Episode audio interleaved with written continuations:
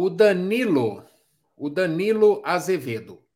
Tenho dificuldade de fazer teste de 3K e corridas de 5K. Sempre acho que estou no meu limite e quando termino percebo que estive somente em Z3, zona 3, né?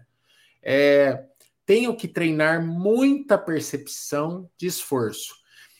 É aquilo, né, mestre Lu? De acordo com a distância, você falou, é, o, é a zona que a gente consegue manter. Por exemplo, uma maratona, o grosso dos corredores que vão para uma maratona, eles vão correr uma maratona em Z2, né? Uma zona acima da mais fácil.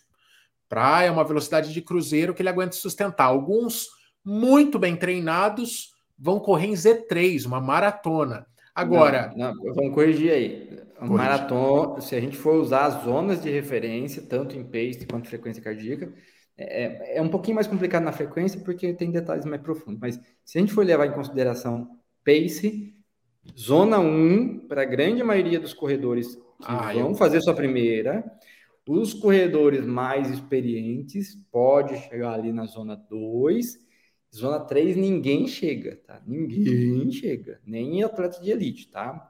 Zona 3 é para esforço ali na casa de uma hora, uma hora e meia, mais ou menos, tá? Uma hora e quarenta. Que é o que você consegue sustentar. Mais do que isso, Depois, o corpo não, abre o bico. Tá? Aí, se for fazer uma prova de 5 e 10 quilômetros, pode chegar ali na zona 4.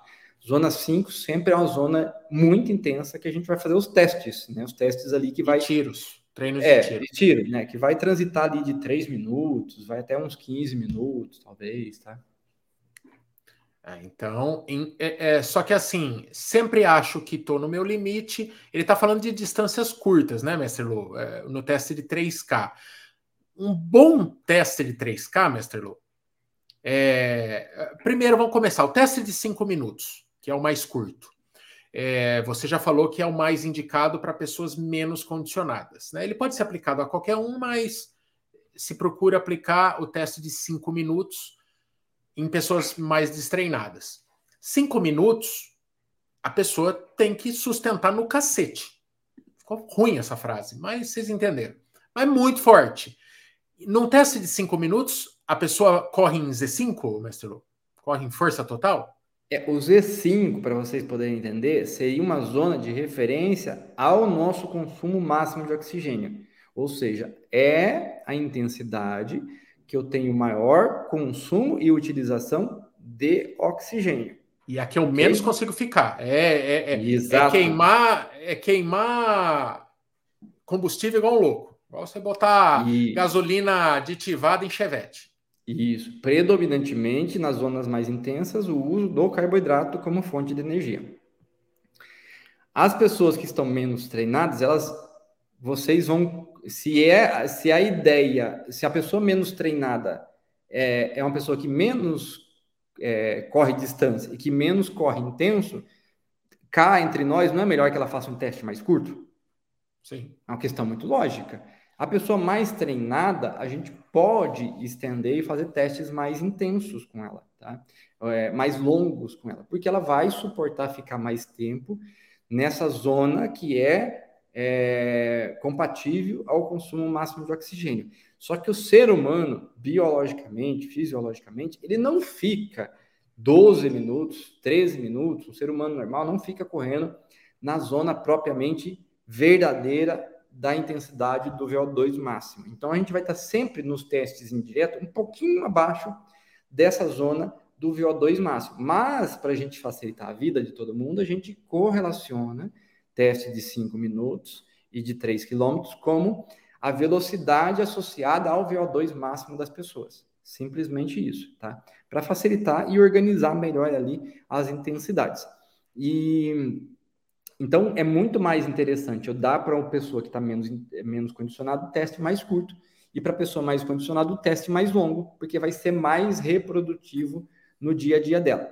Mas e, assim, na hora, e na hora de treinar, a gente fraciona. Né? Mas é um teste de cinco minutos muito bem feito, independentemente do seu do seu do seu condicionamento. E um teste de 3K bem feito. Quais as zonas que o corredor que faz bem feito consegue sustentar? Nos cinco minutos, ele corre em Z5? Ele corre na, na faixa máxima? Porque é pouco sim. tempo, ele aguenta? Sim, sim, sim. Então veja o seguinte: se a gente colocar você e eu para correr no Z5 de cada um, vamos dizer que a gente fez um teste, fez o mesmo teste. Então eu coloquei, eu peguei o tio Maico, coloquei é, ele para correr na Z5 do teste de 5 minutos. Peguei o Luciano e coloquei ele para correr na Z5 do teste de 5 minutos também. Coloquei os dois juntos. Falei assim: ó, vocês vão correr na velocidade do teste de vocês. Vão ver até onde vocês aguentam correr nessa intensidade. Não vai ficar muito distante um do outro. Talvez eu suporte correr mais 30 minutos a mais, 30 segundos a mais do que você. Entendeu? Mas não vai ficar muito distante. Porque a velocidade que eu vou correr talvez seja 16 km por hora. Talvez você, a velocidade que você esteja correndo é 14 km por hora. Mas convém comigo, os dois vão ficar em Z5 e mais ou menos no mesmo tempo. Não vai ter tanta diferença. Então, do tipo, eu não vou correr no meu Z5 do teste de 5 minutos por 10 minutos.